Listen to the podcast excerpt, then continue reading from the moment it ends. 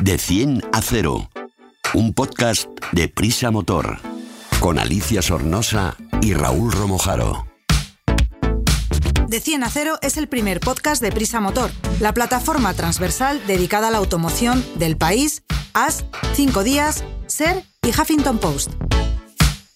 El podcast Cero Emisiones. Súbete con nosotros. Bienvenidos, ya casi estamos en pleno otoño. Los colores del campo empiezan a cambiar y el mercado del automóvil nos sigue dando muchas alegrías. Hoy vamos a ver por qué. Con nosotros desde el motor.com, Rubén Pérez, que está por ahí, que nos trae la prueba de un cochazo. Sergio Amadoz, que lo tengo aquí a mi lado con sus noticias tan interesantes. Y Raúl Romojaro, que siempre viene conmigo, como no. Que vamos a volante de este coche, del que luego vamos a hablar. Venga, arrancamos. Más que tecnología, más que eficiencia, más que conducción, más que seguridad, más que un podcast de motor. Cada vez hay más vehículos chinos rodando por nuestras carreteras, y no solo en dos ruedas como las motos, también sobre cuatro. Incluso como ha pasado en España, hay un coche chino que ha sido líder de ventas, lo nunca visto, increíble. Raúl, se trata del MG ZS, del que hablábamos además en el podcast pasado. Mm, ¿Qué ha pasado? ¿Qué, es esto? Sí, el, tema que estás comentando es una realidad. Eh, las marcas generalistas, muchas de ellas, y las premium ya ni te cuento, están dejando espacio por la gama baja del mercado en cuanto a precio y son segmentos que los chinos, los fabricantes chinos, están, están aprovechando y de no existir prácticamente o ser desconocidos, sobre todo, se ha pasado a un punto en el que los usuarios, los compradores, que además andamos todos con el bolsillo un poquito apretado, pues están buscando coches económicos. Y lo que es novedad este mes, porque esto como bien mencionabas, ya habíamos hablado de ello, de, que un coche chino había sido el más vendido en el mercado español en, como nuevas matriculaciones, está ocurriendo también en el mercado de segunda mano. Ah, eso es por lo que contamos también nosotros de que se había depreciado este coche y se podía encontrar baratito, baratito en, Reino Unido. exactamente, también puede ser eso, pero yo sobre todo que creo es que eso, que la gente se ha dado cuenta de que es un coche barato que les cubre sus necesidades de, movilidad. Es verdad que están teniendo algunos problemas, no de tanto como de fiabilidad, sino como de posventa. Nos llegan al motor cartas y quejas de usuarios eh, señalando que a la hora de reparar algo sencillo, como algo de chapa, una aleta o un, un paragolpes, pues que las esperas son más largas de lo normal y en algunos casos muy largas, pero al final lo cierto es que el, coche está conquistando el, mercado español, el ZS en particular y la marca en, en, general. ¿Y qué otros hay chinos que se están vendiendo también un montón, sobre todo en, el mercado de segunda mano? Sí, bueno, en este caso lo que hablamos, eh, Alicia, más que de, de ventas, lógicamente es un término que está asociado a las ventas. Estos son datos que ofrece coches.net, que es un portal eh, transaccional, un portal donde la gente vende y compra coches y ellos hacen estudios de las tendencias de mercado. Y, lo que han detectado es que este coche, el, que decíamos, el ZS de, MG, ha sido el más buscado. La gente lo busca. Otra cosa es que lo ah, compre porque. O que lo encuentre. Que lo encuentre, efectivamente. Otra cosa es que lo encuentre. Pero la gente lo está, lo está buscando mucho. Algo parecido está ocurriendo con, con Lincoln Co., que de este coche hablamos hace ya muchísimo tiempo, más de, más de un año yo creo, que es un coche que hasta ahora se estaba ofreciendo por suscripción, eh, tú pagabas una cantidad y, disfrutabas del coche, pero que eso ha permitido que haya tenido una buena penetración en el mercado. Se empiezan a ver ya muchas unidades por la calle, al menos en las ciudades grandes como Madrid, Barcelona, Valencia, y creo que esto ha despertado el interés del, del que está buscando un coche eh, híbrido enchufable de buen precio y con etiqueta cero, lógicamente, y entonces están buscando este, este modelo que está fabricado por, por, por Lincoln Co., pero dentro del grupo Geely y con eh, licencias de, Volvo, con lo cual ah. tiene una, una, una, garantía de que es un producto bastante solvente y esto ha permitido que sus búsquedas se hayan disparado nada menos que un 220%. Madre mía.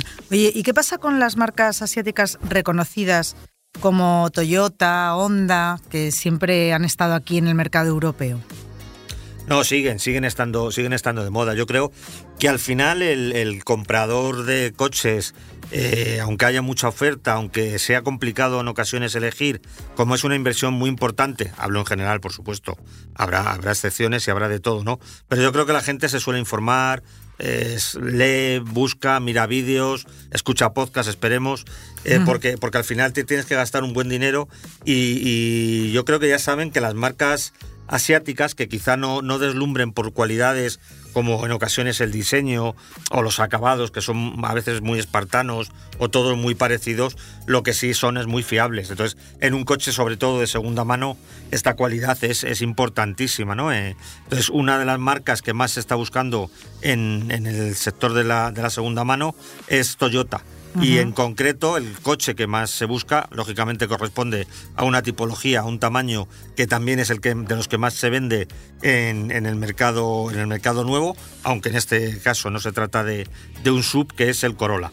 Es un coche compacto con un tamaño que es bueno para la ciudad, incluso para uso familiar, que permite eh, viajar con él. O sea, es un coche muy polivalente y la gente está buscando mucho este, este automóvil que, como digo, sobre todo yo creo que su principal atractivo o, su principal reclamo es que es un coche eh, muy, muy fiable.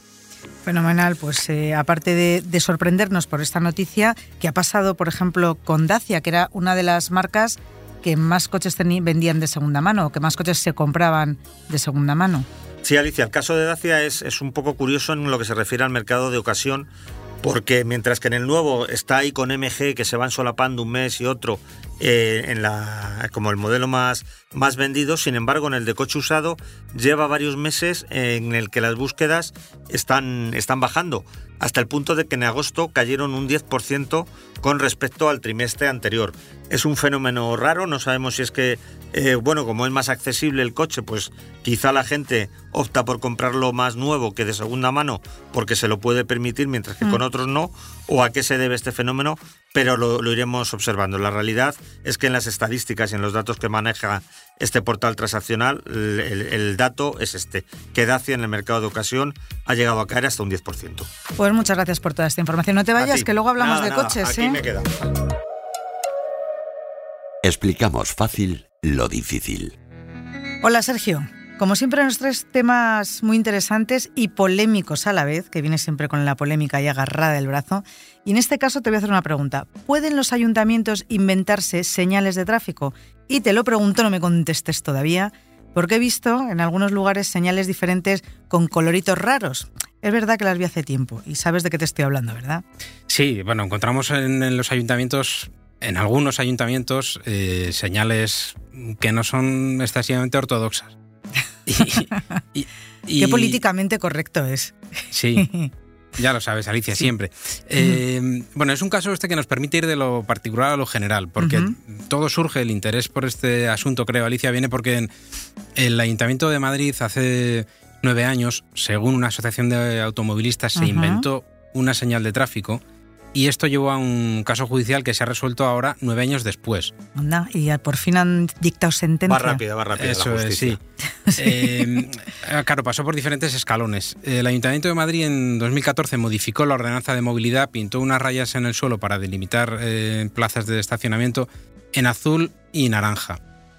Eh, la Asociación Automovilistas Europeos Asociados creyó que eso confundía a, los, confundía, a los, conductores y podía ah. motivar multas eh, mal fundamentadas y llevó el asunto a los tribunales. El Tribunal eh, Superior de Justicia de Madrid dio la razón al ayuntamiento, el Supremo lo, refrendó y el Constitucional ahora, nueve años después, vuelve a dar la razón a los, eh, a los usuarios. no, al contrario. A los ayuntamientos. Da la razón a los otros dos tribunales y por tanto al Ayuntamiento de Madrid. Mm.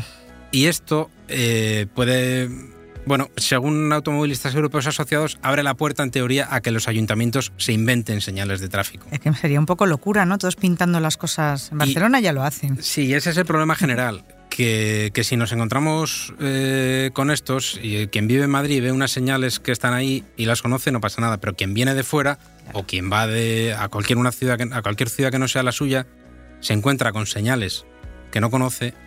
Esto puede evidentemente suponer un problema para la circulación. Pero nos pueden decir eso de que no, no saberse la ley no exime de su incumplimiento, o sea, hay que ir con un de su cumplimiento, perdón, hay que ir con un librito de cada comunidad autónoma española, vamos a acabar así, ¿eh? Claro. Leyendo los colorinchis que nos ponen y las Este es el asunto y lo complicado en ese caso, si un ayuntamiento eh, multa por una señal, por no hacer caso a una señal que tiene puesta allí, bueno, te multan, luego pues se puede llegar eh, recurrir. a recurrir y esto, bueno, eh, tiene un proceso que al final puede que te den la razón o que no, pero en el momento te han multado, pasa con, yo qué sé, con aparcamientos para autocaravanas, que los ayuntamientos en ese terreno en concreto, la ley la cumplen no siempre tal y como está escrita.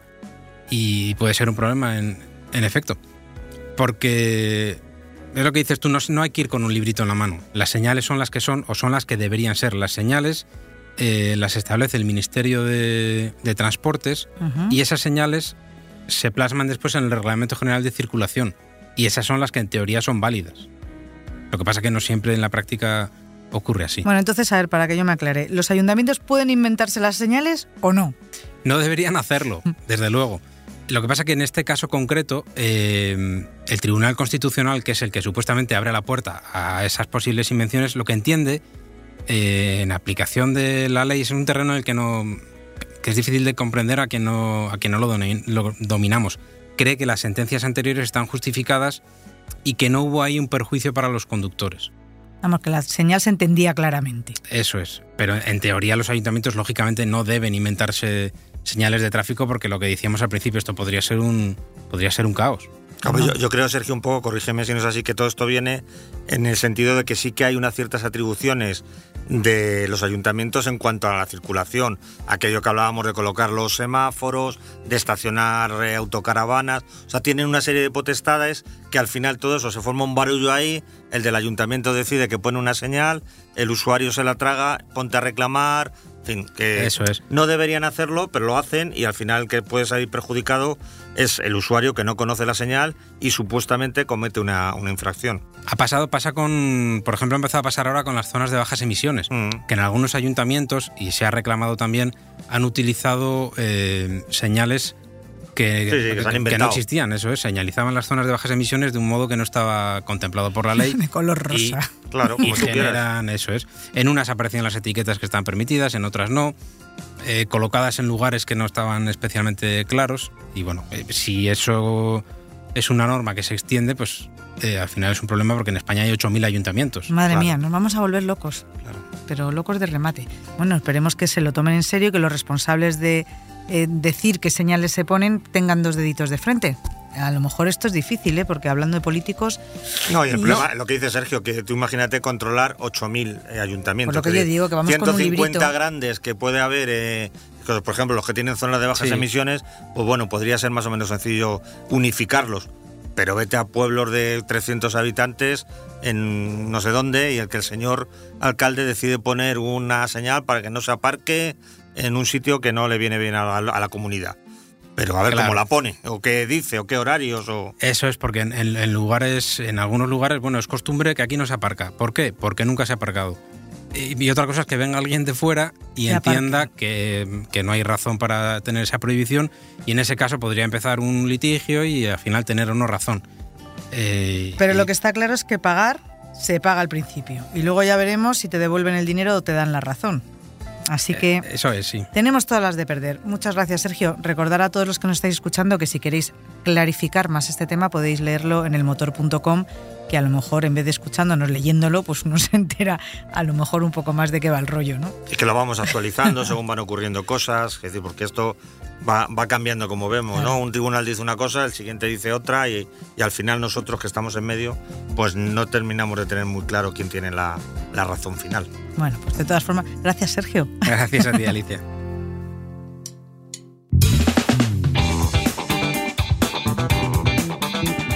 te analizamos un vehículo en de 10 a 0.